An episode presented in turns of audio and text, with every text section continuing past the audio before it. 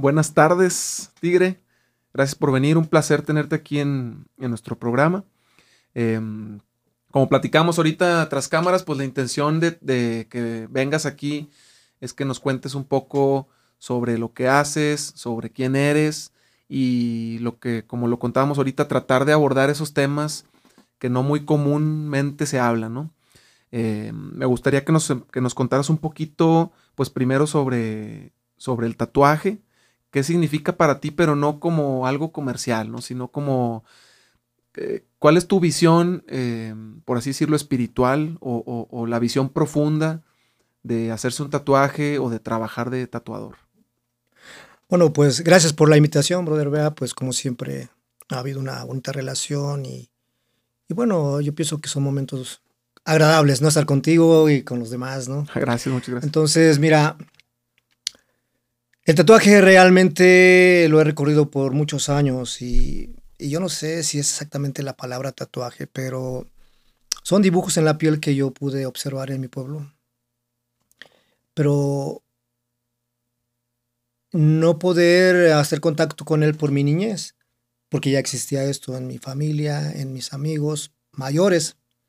Entonces se fue dando poco a poco para hacer contacto con él, ¿no? Como a ti tú lo veías en los demás y te interesaba. Es que era, era, era, era, era bonito. Yo vengo de una montaña, ya lo he repetido muchas veces, donde pues la inicial de la persona, el corazón, eh, los novios se dejaban los recados bajo la piedra y así, ¿no? Ok. Eh, entonces grababan los árboles, las pencas del maguey con, con las iniciales. Eh, las paredes igual. Okay. En el campanario de la iglesia igual, ¿no? Entonces era algo que tenía, tenía emoción. Pero para mí ya realmente fue en el 79 donde yo ya estaba pues enlistado en la Fuerza Aérea, en el paracaidismo. A su madre. Donde realmente yo soy una persona de sueños y ese fue mi primer sueño, volar de un avión y luego pues, saltar, ¿no? Entonces ¿Cuántos años tenías ahí? Yo tenía 17 años, hice un acta de nacimiento para 18 y pues me la creyeron. Pagué, me costó. me costó, pero... Bendito México. Eso era... Hay cosas buenas, ¿no? México, La corrupción positiva, ¿no? Porque cumplí mis sueños. Y no de buena manera, porque yo tenía una estatura muy baja y muy delgado. Entonces tenía que demostrarlo en la, en la pista. Y lo gané, me gané mi, mi lugar. Y te lanzaste, vámonos. Entonces, eh, ahí, después de que te gradúas, tienes como que elegir qué quieres ser. Y entonces yo elegí ser un bandero de la banda de guerra, el espejo de la unidad, ¿no? Y como competíamos, siempre ganábamos primeros lugares, entonces teníamos mucho, muchos privilegios. En una escoleta, eh, pues vi cosas extrañas, un agrupamiento y sí, se estaban tatuando, ¿no? Yo dije, bueno, pues yo quiero uno, que no, iniciales, vámonos. ¿Y ahí lo tienes todavía? Debajo. Ah, bien. Debajo y... Pero yo no quise que me lo hicieran, yo dije, yo me lo hago solo. Ah, la madre. Sin saber. Pero yo era artesano de más pequeño, entonces ah, okay, okay. creo que ya lo sentía, mano. lo sentía. De ahí los demás o algunos demás me dijeron, ¿sabes qué? Házmelo tú y házmelo tú. Pero ahora que ha pasado el tiempo me doy cuenta, pues, que era la misma tinta, era la misma aguja para todos, ¿no? Entonces éramos demasiado sanos.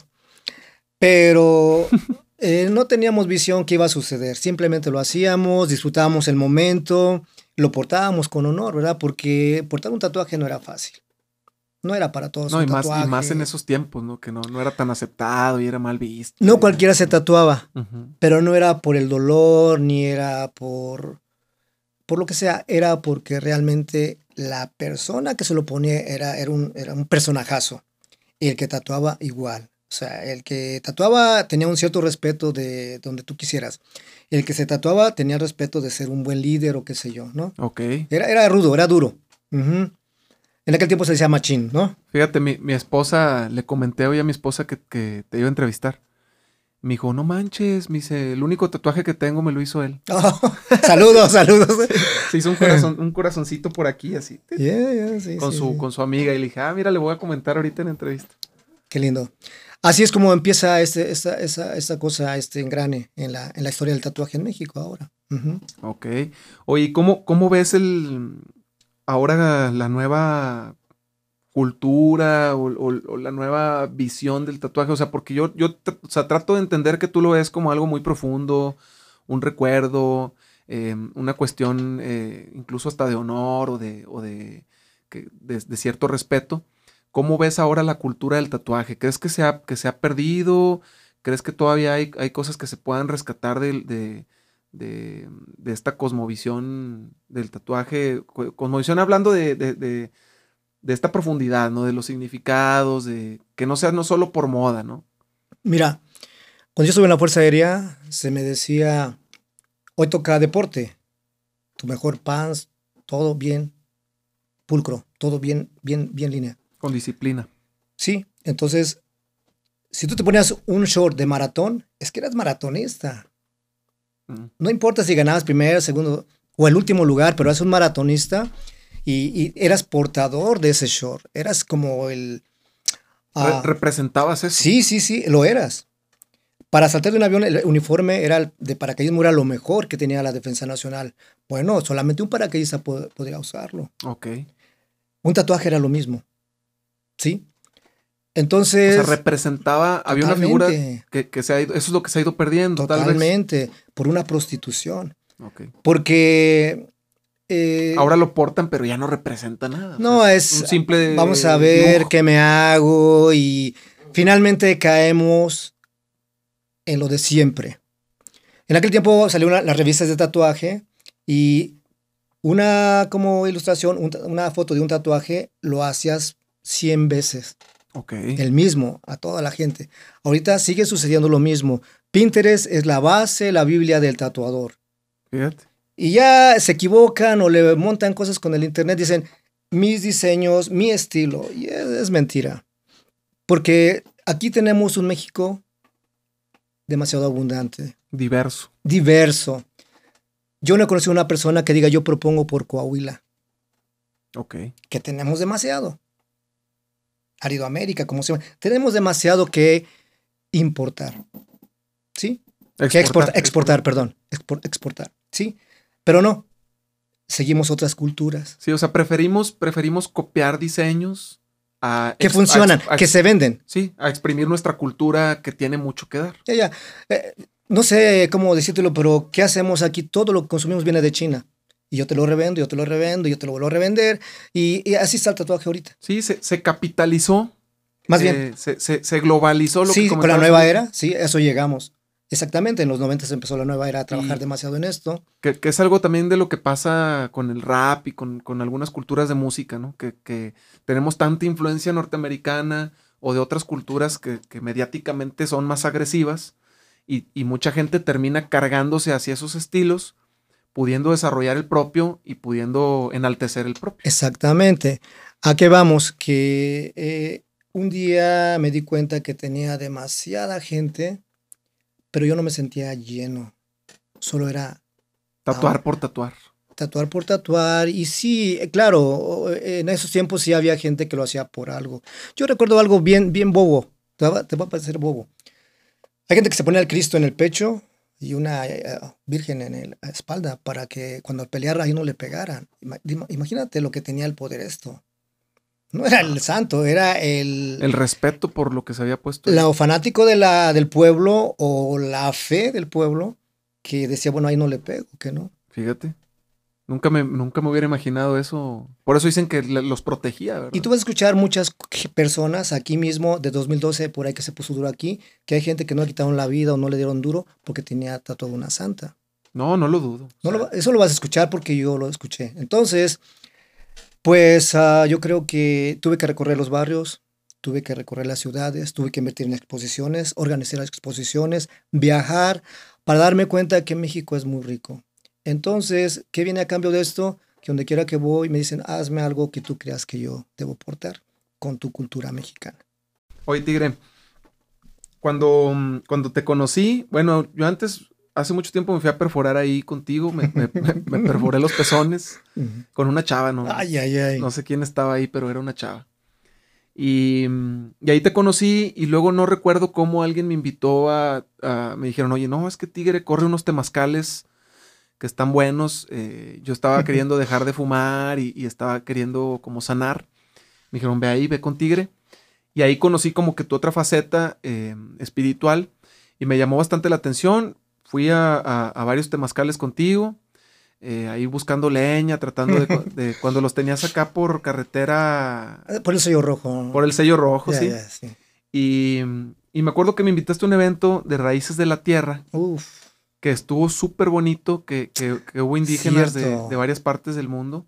Cierto. Y no sé si tenga que ver, pero lo quiero comentar en, en entrevista. Que, pero después de ese evento fui a nadar y estando nadando vi unas luces en el cielo y yo pensaba que eran de esos globos que prenden con lumbre, eh, de los globos de Cantoya, y dije, ah, mira qué bonito. Y, no, los, los, globos empezaron a alinear y se hicieron un triángulo y luego cambiaron de color dorado a color plateado. Y dije, ¿qué es esto? Y luego se empezaron a acercar hacia mí y yo sentía muy bonito, sentía así como cuando te enamoras. Ya, ya, sí. Pero yo no, no sé por qué lo vinculé y, creo que esa experiencia tuvo que ver con, con, con esos procesos que, que, yo venía haciendo contigo del temazcal. No sé si se abrió mi, mi, mente, no sé si, si entré en otro canal de vibración, no sé qué pasó, no sé si era un ovni, no sé si era yo que lo aluciné, pero bueno, yo ya llevaba... A lo mejor. Pues a lo mejor. Yo llevaba ocho años limpio, o sea, limpio me refiero, sin cigarros, sin tabaco, sin drogas, sin nada experimenté eso y sentí muy bonito y dije, fíjate, estoy casi seguro que fue por esa apertura espiritual que tuve eh, en los eventos contigo. No sé qué tanto tenga que ver, pero me gustaría que... Sé que, por ejemplo, están los temazcales, que hay una cuestión que le llaman la visión, que se sube en una montaña. Me contaste también algo de, la danza del sol. Me gustaría que me hablaras sobre, sobre eso, que me contaras sobre esa, esa parte de tu vida. Bueno, todos tenemos una historia y yo me siento afortunado de nacer en ese tiempo y de recorrer este camino. Ah, yo eh, crecí con una bisabuela. Mi papá fue guerrero. Y, bueno, entonces tuve que criarme con ella. Y ella era una mujer medicina, pero ella era mujer medicina de oración. Eh, con ella podías experimentar mucha magia. Y la respetaba al pueblo. Era un líder. Tengo también una abuelita, eh, mamá de mi mamá, y ella era mujer medicina, pero de las plantas, era curandera, eh, cachaba a los niños. A mí me cachó, por ejemplo. Pero el deseo de mi bisabuela con la que yo me crié era abuelita de mi papá. Quería que yo fuera sacerdote. Como era líder del pueblo. ¿Sacerdote? Eh, eh, católico, Sí, sí, sí. Pero como ella era líder espiritual, quería un representante. Sí. Pero la vida me fue llevando por ciertos caminos que un día tuve que renunciar al clero, a todo. Eh, me fui resentido de mi pueblo por la forma que se vivía, tanto el gobierno como el clero. ¿Cómo tenían a mi pueblo? Lo que hemos perdido, nuestra lengua, nuestras tradiciones. Y las que tenemos están como... Mezcladas. Están mezcladas. Y, y entonces me di cuenta que yo no quería participar en esto por mucho tiempo tuve mucho resentimiento hacia los españoles. ¿Y por qué? Porque yo fui rechazado. Yo recibí mucha discriminación desde la escuela, desde mi misma casa, por mis rasgos. Entonces no tienes que hablar nada del náhuatl, que es el que domina ahí, predomina. Y es una vergüenza hacerlo. Entonces no quise nada. Por 10 años me desconecté de esto. Entonces, uh, no te escapas, ¿no? Eh, tuvo que llegarme el mensaje de volver a lo mismo. Me conecté en el norte, me invitaron a Estados Unidos a prepararme. Y bueno, entonces era muy anónimo esto. Ha sido muy anónimo por muchas cosas lo que yo cargo. Pero lo que ya empezó a velarse, ya que toda la gente es como secreto a voces, que es que eh, practicamos la purificación. Yo pertenezco a un clan muy importante de California y ese lo tenemos muy cerrado, pero ya lo que es uh, ya lo tenemos más público y en verdad que son, ah, son temas que tienen que ver mucho con el tatuaje, también porque mucha gente piensa que le paga a un sacerdote porque recen por él y ya está bien, pero se le olvida que tiene que hacerlo la misma persona. Pero, o sea, entonces, ¿dejaste tu carrera de sacerdote católico? Para ingresar a un clan, a como entiendo, ingresar a un clan eh, norteamericano o, sí, que reside en Norteamérica. Y ahí te dieron otra preparación espiritual distinta. Sí. Entonces tuve que remontarme a los viejos tiempos y me gustó porque en primer lugar era yo una persona que pues que honraban y yo no sabía por qué. Pero ellos me dijeron después que ellos van por ciertos lugares y ven a un guerrero o alguien y lo invitan. Y si pasa la prueba, se queda. Entonces ah, me di cuenta que la mayoría de ellos tenía tatuajes también. Y los que me estaban guiando eran excombatientes de Vietnam, pura gente de, de veras, de honor. Okay. Y me di cuenta que era lo que hemos perdido aquí en esta sociedad. El honor, cumplir la palabra, ayudar al otro. Eh, y me encontraba de este lado con pura traición y puras cosas. No sé, no sé cómo explicártelo, pero muy pues decepcionado de, este, de este modo de vivir, ¿me entiendes? Y ahí vi tatuajes también. Entonces comencé a, a reforzar más mi, mis diseños en, pero ¿cómo es cuando, o sea, ¿cómo, cómo, fue que terminaste corriendo el, el temazcal? O sea, ¿cuándo decidiste, sabes qué, voy a abrir esta puerta? En 2006 eh, ya se me entregó la potestad de correr el agua.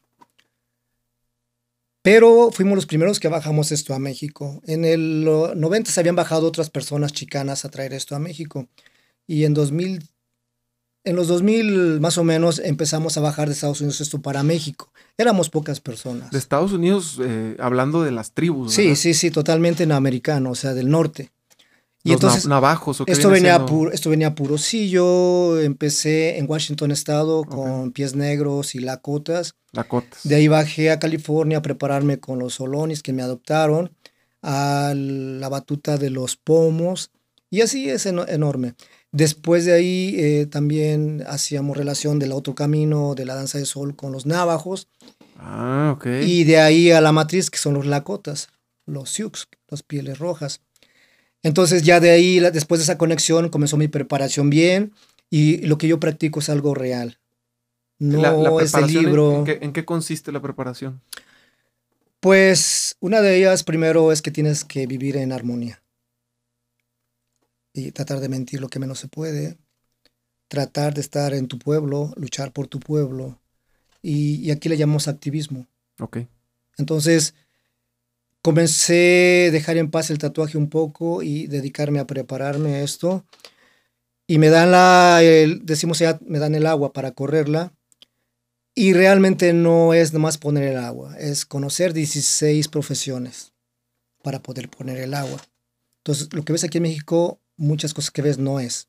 O sea, esas profesiones, no sé, el, que lleva, supongo, las piedras, el que prende el fuego. Sí, sí, es que, por ejemplo, tu pueblo necesita un abogado, tu pueblo necesita un sacerdote, tu pueblo necesita un doctor, ah, tu pueblo necesita un cantador. O sea, son 16 cosas que se usan para que, que la persona pruebe y pueda correr el agua. No es nada más, oh, llévatelo, por favor. No, no, no, no, no.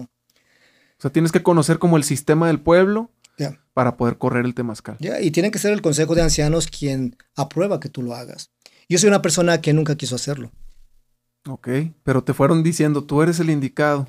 Y, me dijeron, aquí está, tómalo. Oye, y, sobre esos, o sea, yo no conozco casi nada, o sea, pero, pero sé que, por ejemplo, que hay pasos, ¿no? Porque alguna vez lo escuché, me lo contaste o alguien me dijo, no sé, pero yo sabía que era como que corre ciertos temazcales y luego después viene la danza del sol. Ya, ya. Sí, son siete, siete, rituales que se practican en el, en el camino Lakota. Al final de esto es elevar la conciencia y se abren las puertas. Okay. Lo que tú dices son 62 capas conductuales donde tú puedes ver cosas y luego cierras esas capas conductuales y mm. vuelves a ser la persona ordinaria. Necesitas otra vez, vienes al lugar de ceremonia, abres tus capas conductuales y ves cosas y te regresas. Puedes ver tu futuro, puedes ver tu pasado. Siempre en tu sangre hay unas, ah, como, hay un regalo para ti. Una pantalla para que veas tu camino. Y no necesitas, eh, pues, plantas uh, alucinógenas. Solamente con tu ayuno y con tu rezo puedes lograrlo. Entonces, eh, por mucho tiempo fue, te digo, muy anónimo esto. Ahora que está en la boga de todos, pues bueno. Pero es, pero es bonito que sea público también, porque yo creo que son sistemas antiguos que nos llevan. Ahorita platicábamos de este hombre, no me acuerdo cómo se llama, pero el que, el que nada en el hielo, no sé si lo has Mm, visto. Ya, ya, ya. Sí. Y yo les comentaba que en mi forma de verlo es similar al temazcal, porque el temazcal, de cierta manera, para los que no sepan, pues el temazcal es un área cerrada con piedras calientes adentro, ciertos, ciertos rituales, palabras que se dicen y, y hierbas, pero no son alucinógenas, ¿verdad? Simplemente se hace como un, va- un vapor, un sauna, pero es tanto el calor, o esa es mi experiencia, que, la, un- que, que la- el único lugar al que puedes ir es adentro. Yes. Entonces, si estás afuera, te quemas. Yep. Y si vas hacia adentro, sanas.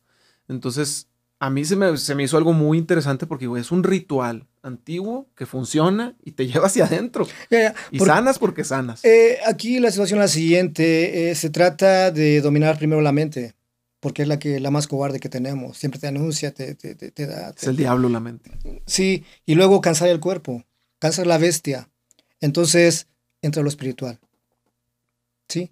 ¿Y qué, qué es lo espiritual? Pues es algo, vivir algo fuera de lo... Es algo extraordinario.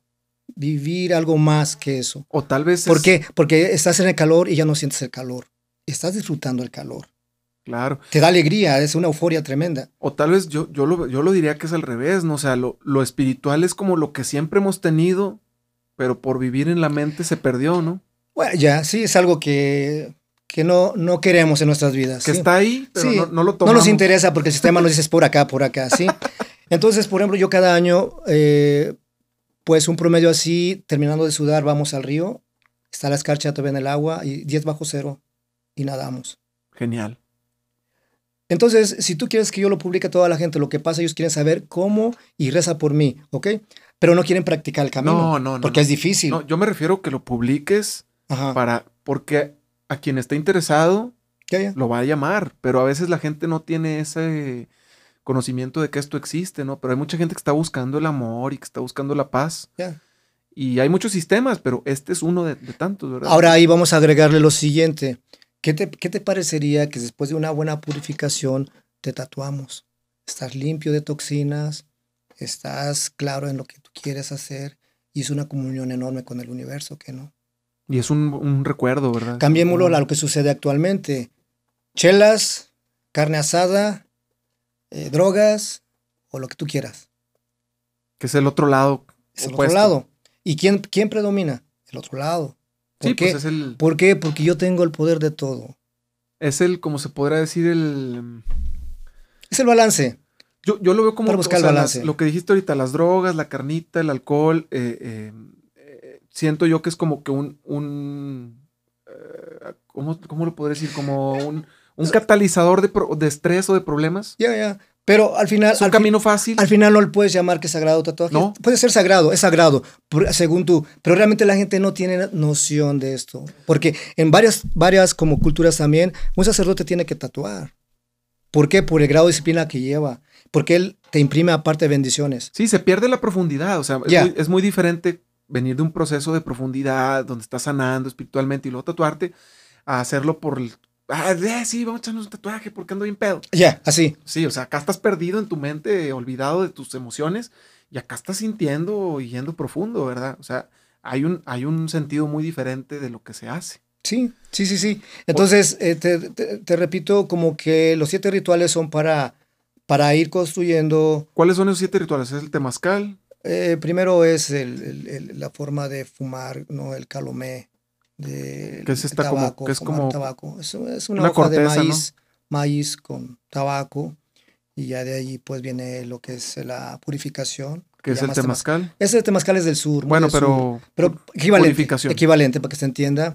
Después hay que ir a la montaña, después hay que danzar. ahí en la montaña es la visión, ¿no? Ajá. Es que es- haces un ayuno, ¿no? Ya, ya, ya. Es un ayuno. una y- búsqueda. Ujú. Ok. Y de ahí pues vienen otros otros. La danza del sol. El, el- el hacer her- hermano a tu peor enemigo.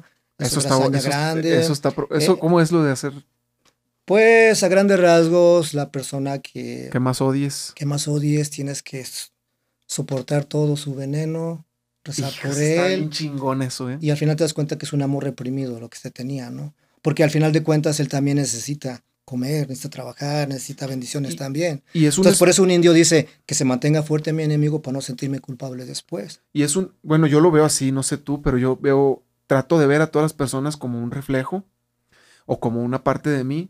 Y eso que dijiste me parece excelente de tratar de aceptar en tu corazón a tu mejor enemigo. Es como aceptar una parte de ti que no has querido aceptar y cambiarla, ¿no? O sea, es como todo lo que me molesta a esa persona, pues el quien lo está filtrando es uno.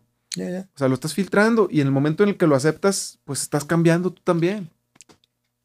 ¿Qué te da la montaña en este aspecto de lo que estamos hablando? Cuando estás en la montaña, ves que es un solo ser humano igual que tú, con diferente eh, como forma de ser, diferente misión, y que mañana él puede ser tu consuegro, puede ser el, Tu jefe. tu familia, porque a lo tu- mejor tus nietos, bisnietos van a hacer relaciones ellos, y ¿de qué sirve tanta energía gastada en algo que no debías, no? Al final todos venimos de donde mismo. Ya, sí. Entonces, ¿cuál es otra parte de la tribu? Es que todas las razas del mundo seamos una sola raza, seamos solo gente. Pero esa la gente, eh, pues la mayoría no escucha esto, yo soy mejor que él y quítamelo de acá y no. Entonces, este tipo de cosas hace que el tatuaje también sea lo mismo. A mí ponme ese y vámonos, ¿no? Sí, que pierda la profundidad. Oye, ¿sabes? Quítamelo con el láser, ya. No tiene Como, como, Lupillo Rivera. un centro. No sé, pero he escuchado mucho que hablan de ello, pero no sé Es que qué se pasó. tatuó, se tatuó la cara de su novia. Ah, bueno. La novia lo dejó y fue y se la borró. Y se hizo viral. ¿no? Se liberaron. Bueno, entonces el tatuaje tiene que ver mucho en esto porque es como una relación con el tatuaje que no te lo vas a quitar jamás. Y al contrario, si tú pones ahí tu mente, le vas a dar poder. Yo, por ejemplo, veo un símbolo, veo una rueda sagrada, la rueda y la cruz. Para mí es muy sagrada y siempre voy a, A respetarla. a respetarla. Oye, pero, pero, no sé, yo trato de regresarme al tema espiritual. ¿Hay, ¿Hay problemas si hablamos de esto? O sea, está, ¿tú tienes prohibido hablar ciertas cosas? Eh, no, Eh, no, porque no estoy hablando en profundidad, sí, estoy hablando más o Por menos. arribita. Ya, sí. Porque me interesó el camino, o sea, me interesa. Empiezas Temazcal, este, la visión, eh, la cuestión de- del, del enemigo, la danza. ¿Qué, qué otra cosa? Ahí van cuatro, ¿no? Este, ¿Cuáles son los otros tres pasos? ¿O qué? Es donde haces a, donde haces una ceremonia para hermanarte con alguien. ¿Ok? Sí. Es como una especie de boda. Mira, en la vida, en la vida, eh, la, la- ¿te das cuenta cómo se vive ahora y cómo se vivía antes? Anteriormente el padre era muy disciplinario con su hijo y su hijo se siente orgulloso después porque le enseñó el camino. Claro que a veces hay que se equivoca uno en lo que la persona quiere ser, pero había esos principios que te dije al principio. Bueno, en la actualidad eh, siempre encuentras mejor puente de comprensión en un amigo y dices tú, este es mi carnal, este es mi hermano, ¿no? Y en el camino del indio siempre se dice, ah, ¿a qué estás dispuesto? Y es a dar la vida por alguien. Entonces tú sientes eso por, eso una- por un hermano, por un amigo tuyo. Entonces aquí vienen y se hace una ceremonia, Donde te hermanas con esa persona. te hermanas con esa persona. Una conexión. Ya. Ah, qué chingón. ¿sí? Otra ceremonia es cuando la, la niña su, hace su transición, ¿verdad? De niña a mujer. mujer. Ujú. Y ahí va más o menos la cosa. Entonces, eh, estar en Está tradición genial, es como remontarte a 500 años, 700 años atrás. Y, y mucha gente dirá es obsoleto, pero para mí no es obsoleto porque puede estar pisando Porque 500 funciona. 500 años atrás y puede estar pisando este presente, que es el futuro, si une las cosas. Porque nosotros en México, por ejemplo, no es un tatuaje, se están cumpliendo los 500 años de la, de la invasión o conquista, como se le llame. Pero ¿a quién le interesa esto? ¿A nadie le interesa? Sí, la minoría. Claro. ¿Por qué? Porque no tenemos nuestra propia lengua siquiera. Sí, se perdió el náhuatl, se perdió el tlaxcalteca, se perdió el otomí, se perdió el maya, se perdió el... Y pareciera que nadie quiere saber de esto, pero los europeos vienen a eso, A conocer. a hacerte libros para, que, para vendértelos después y educarte. y a venderte una historia que no es, ¿verdad? Y, ajá, entonces digo, para mí ahorita ya es ver 500 años atrás, es como esperar como a ver 50 años de tanta experiencia de los ancianos y lo que vas recorriendo en el camino. Y te das cuenta de cuántas mentiras vivimos, ¿no? Claro. No, qué, qué bueno, mira, qué bueno que mantienes esa línea espiritual. Qué bueno que tienes la apertura ahorita de contar algo de... de lo Es la que- primera vez que lo hago abierto, ¿eh? gracias. no, yo lo agradezco bastante. Para mí es, es, muy importante este ejercicio de conocimiento, porque de mi parte, pues yo experimenté una probadita de lo, de lo que es. A mí me sirvió. Y antes que termines, te voy a compartir algo. Últimos días, los ovnis, como tú les llames, para nosotros tiene un nombre. Eh, ellos nos están visitando muy seguido, muy seguido. Ahorita fui a Puebla. Yo sabía que tenía una conexión. Y sentí un llamado, le dije a los que me estaban ahí como moviendo, llévame a un lugar, donde sea, quiero sacarme una foto. Y buscamos y buscamos y fuimos a otro lugar como hora y media de camino, a un lugar que se llama Zacatepec, Puebla. Y busqué y encontré una montaña, le dije, aquí quiero la foto. Me sacaron la foto, sentí que descansé, de inmediato vinieron todos, sacamos fotos, los que íbamos, y la subo al Instagram y me escribe un carnal que, mi carnal es súper, que está en Celaya, dice, carnal, ¿ya viste el ovni? Que ¿Qué es eso de súper? Es un tatuador él. Ah, ok. Así le dicen. Así le dicen. Y, y, efectivamente, atrás de mí estaba el ovni. Fíjate, yo sabía, yo sabía, yo sabía que había una conexión, te digo, cuando fui a esas reuniones contigo y después vi el ovni, dije, a ver, o sea, esto no pasa comúnmente. En abril, aquí donde hacemos eh, la montaña, llegaron seis y uno demasiado cerca y uno nos aventó luces donde estábamos que sentimos que nos estábamos listos para hacer contacto con ellos. Da miedo, te digo, a mí me pasó que la primera emoción fue, no lo puedo escribir de otra manera, como cuando te enamoras. O sea, es un amor fuerte en el pecho y yo sentía que nos íbamos como a vincular, a fusionar, a, a volver uno. Y ya cuando lo sentí muy cerca, muy cerca, muy cerca, me dio miedo. Así es. Y cuando me dio miedo, Así es. este, las bolitas de luz que se habían alineado en triángulo y habían cambiado de color dorado a plateado incandescente, se hicieron una sola bolita y se fue. No, claro que yo llegué a mi casa y, papá, me acaba de pasar esto, mamá, en el trabajo. Y pues muchos me dijeron, estás loco, eso no pasa, estás drogado. Y yo, no, tengo ocho años limpio, digo, te estoy contando algo que... que... entonces por eso uno cree en el camino que recorre uno. Yo creí en el tatuaje, creo en esto que te estoy hablando. Pues más bien, más bien que creas, sabes que es real. Eh, Porque ya no es una creencia. Pero no, es, no importa convencer a los demás, con que tú sabes eso, lo guardas muy tuyo. Y es más real. Y te va, te va funcionando, están ahí, cierra la puerta, la abres, están ahí. Entonces, te digo, para nosotros es muy importante hablar con ellos. Nosotros llevamos a la gente de la ala a ellos. Ok. Entonces, tiene un nombre en la lengua. Por eso para mí esto es normal.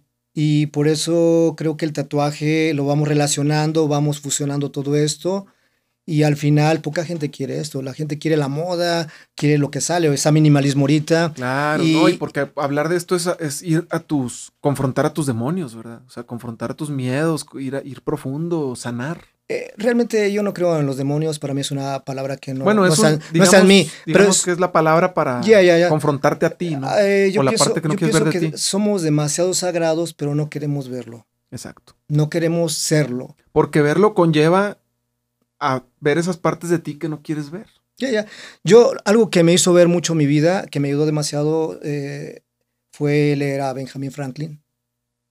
aunque sea una persona que le dio la torre a, toda a todas nuestras tribus, yo lo admiro a ese vato porque tuvo una, una, una visión de un autoperfeccionamiento. Ok. Pero en ello te toca tus defectos de carácter.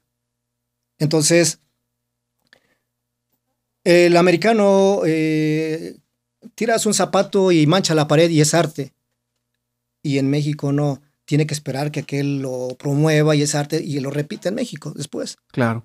Entonces, yo creo que... Allá pues es el, es el líder del capitalismo, ¿verdad? Te pueden vender lo que quieras. Eh, y, antes de que termine esta parte, quiero decirte que, que yo me gusta mucho cómo es Estados Unidos. Ok. Yo he escuchado que dicen vende patrias o traidores a la nación. Pero a mí me trata mejor Estados Unidos que México. Fíjate. Ay, porque se mantiene ese respeto. Porque hay una cultura. Porque tienes un respeto por ser artista. Porque tienes un respeto por ser indígena. Y llegas a México.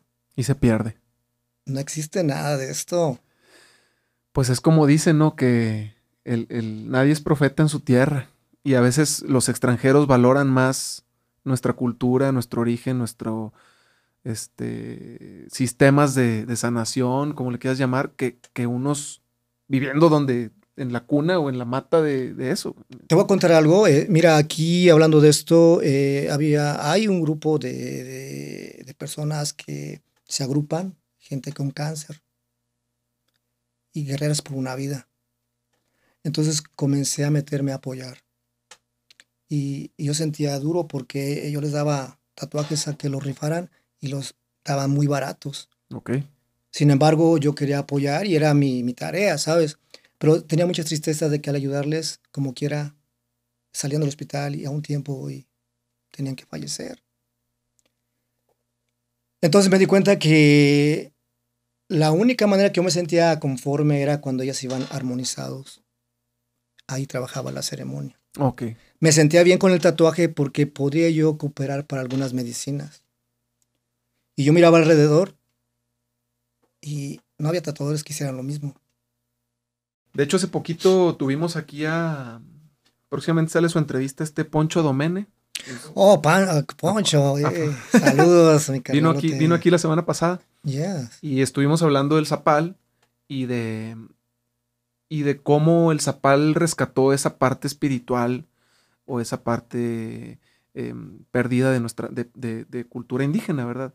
Em, cuéntanos un poco cómo, cómo fue tu experiencia en el Zapal, qué hicieron, cómo, cómo vincularon el festival con los temazcales y, y- esta área que trabajas.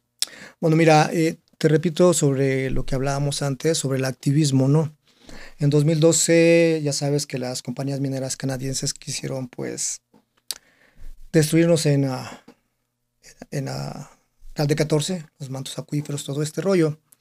Entonces, eh, se unieron los abuelos desde Alaska hasta México, por ser lo más importante. Y de ahí Rubén, de Café Tacuba, eh, se, pres- se prestó para que hiciéramos un movimiento para organizar y para apoyar con dinero esos movimientos. Y hicimos un concierto. Entonces hicimos los temazcales, ya caigo en tu ¿Cómo, juego, cómo se, cómo temazcales, se llamó ese? purificación, eh, Si es purificación, no es Wiricu- temazcal, es purificación. Wirikuta Fest. Ah, sí lo, sí lo escuché. y pusimos los tipis, entonces eh, había como... Había una restricción de entrada, fuimos, fueron 55 mil personas, nada más se permitió, y de ahí los artistas tocaban y venían a sudar y viceversa, la gente sudaba y se iba al concierto. Estuvieron gente muy, los más populares ahora en este tiempo, en ese tiempo. Entonces ah, hablamos con Poncho, eh, y a mí me nace la, la idea de seguir trabajando y en este caso estaba pasando mucho suicidio. Sí. Entonces hablamos con Poncho y no sabíamos ni qué iba a pasar. Me querían dar una zona por allá por los baños, no sé, en la polvadera. Y para mí me cuesta mucho trabajo abrir mi, an- mi abanico porque para mí es muy sagrado esto y yo respondo con la vida, ¿sabes? Eso no es fácil. Es como, ¿cómo, ¿cómo me vas a poner en un lugar? eh, o sea, debe- debías de merecerte un, un- un buen lugar. El lugar que sea, pero dame el espacio para mantenerlo Necesario. limpio. Limpio. Ah, ok. Y Poncho muy, este, siempre ha sido una gran persona, visionaria y me dio, me cedió un lugar muy, muy padre, padrísimo. Y comenzaron ya los jóvenes, no sabían qué estaba pasando y se metían a sudar y fue, fue demasiado bonito porque pues, estás abriendo el abanico y nadie sabe qué está pasando. Y además en un lugar, o sea, está, está interesante porque están los dos polos La chocando, polaridad, ya, sí, sí, el alcohol y yo estoy contra el alcohol y esas Claro. cosas. Antes que siga yo con eso, te quiero comentar algo. La cervecería de Victoria eh, me mandó una invitación para trabajar con ellos en un comercial Ah, súper bien. Y me tentaron lo que yo quisiera cobrar, pero no, no lo hice Por respeto al... al- porque yo no estoy de acuerdo con el alcohol. Yo estoy de acuerdo que el alcohol se, se, chingón, se- se- chingón. se deba, mantuviste, mantuviste... se deba consumir como algo social, algo bien, más no como una fuga, escape de tus emociones y, y al final hay mucha, mucho suicidio, mucha, bueno, mucho choque, en especial los choques, ¿no? Muchas peleas y hogares, pues, disfuncionales, lo, lo explicaste perfecto. O sea, una cosa es tomarte una cervecita, dos, y otra es agarrarlo como catalizador de tus problemas. ¿no? Ya, ya. Entonces, ah, dije no. Sí, porque se pervierte, se podría pervertir tu imagen o lo que estás haciendo y, y, y, y va- y pierde algo de sentido lo que haces. Como en 2009 el estado de Michoacán, como éramos los primeros, me daban un millón de pesos por solo mi imagen en el gobierno. Fíjate. Yo nunca he tenido un millón de pesos, ¿sabes? No, ni yo.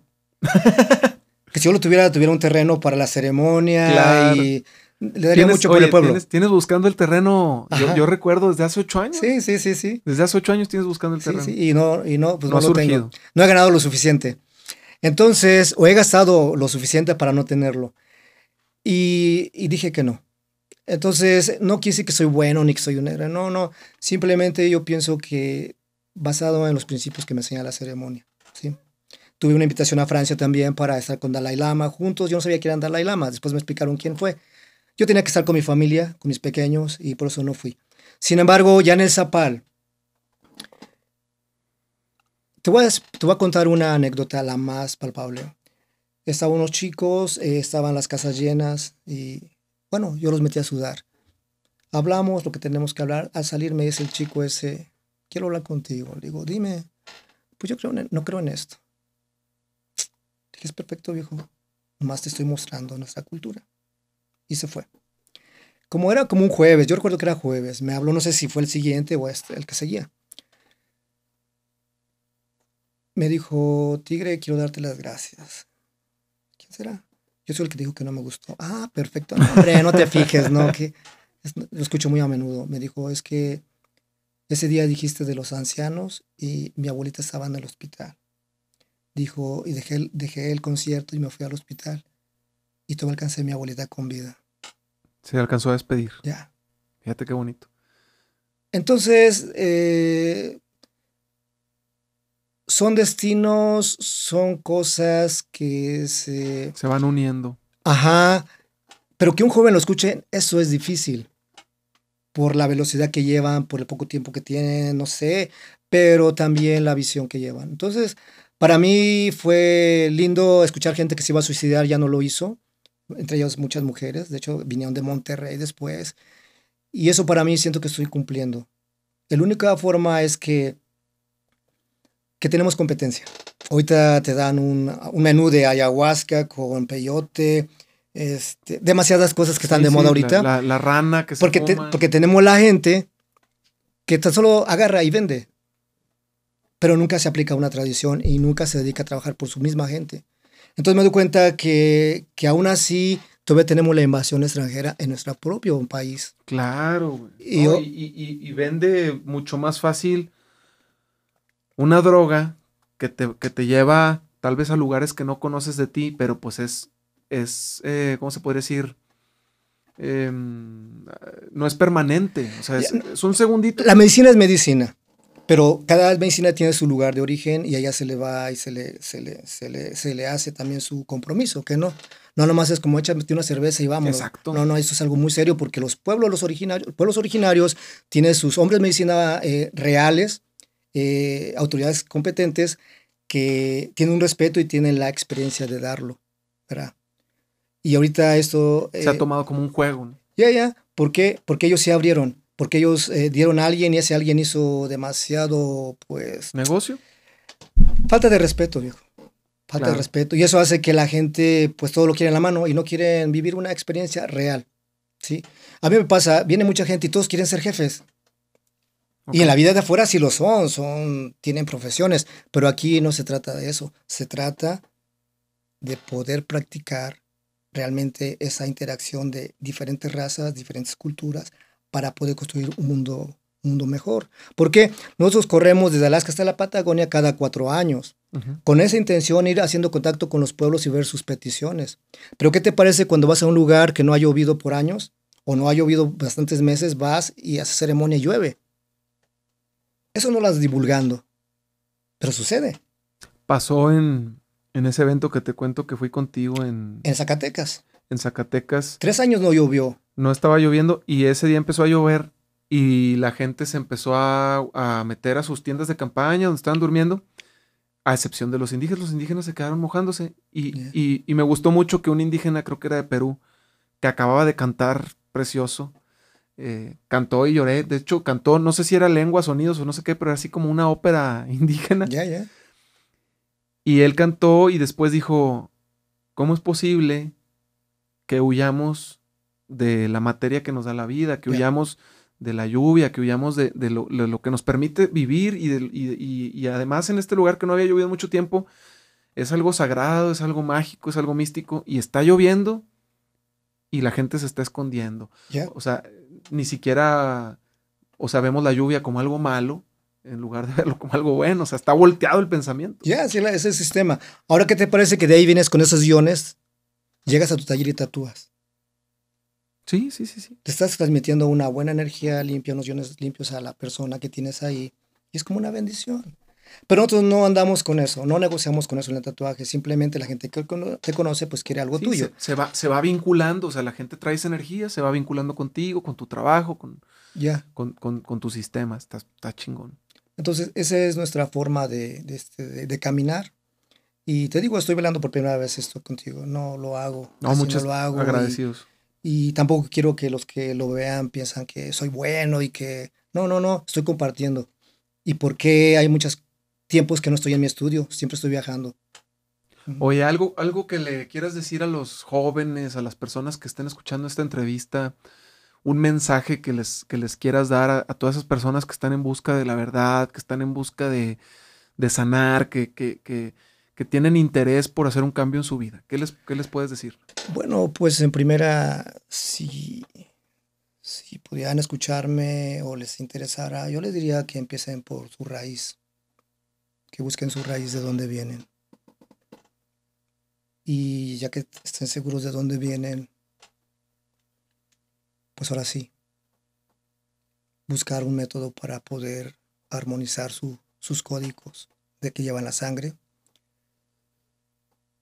limpiar este presente para construir un mejor futuro. Y una de las formas, pues, es practicando, pues, una ceremonia, la que sea, cualquier filosofía, la que sea. Me gusta eso. Es como conoce tu origen, tu raza, tu etnia, tu, la cosmovisión de, tu, de tus antecedentes, de tus antepasados, y, Ya. tra- y trabájala. ¿Por qué? Porque hay mucha gente que se está ahorita jubilando y realmente en su vida nunca tuvo un tiempo por crear a sus hijos, por lo que fuera, de ir a contemplar una montaña, de ir a contemplar el cielo a gusto. De mojarte bajo la lluvia. Ya, sí, quitarte los zapatos, jugar con la tierra, revolcarte. ¿Por qué no? De niño lo hacías, te lo prohibían.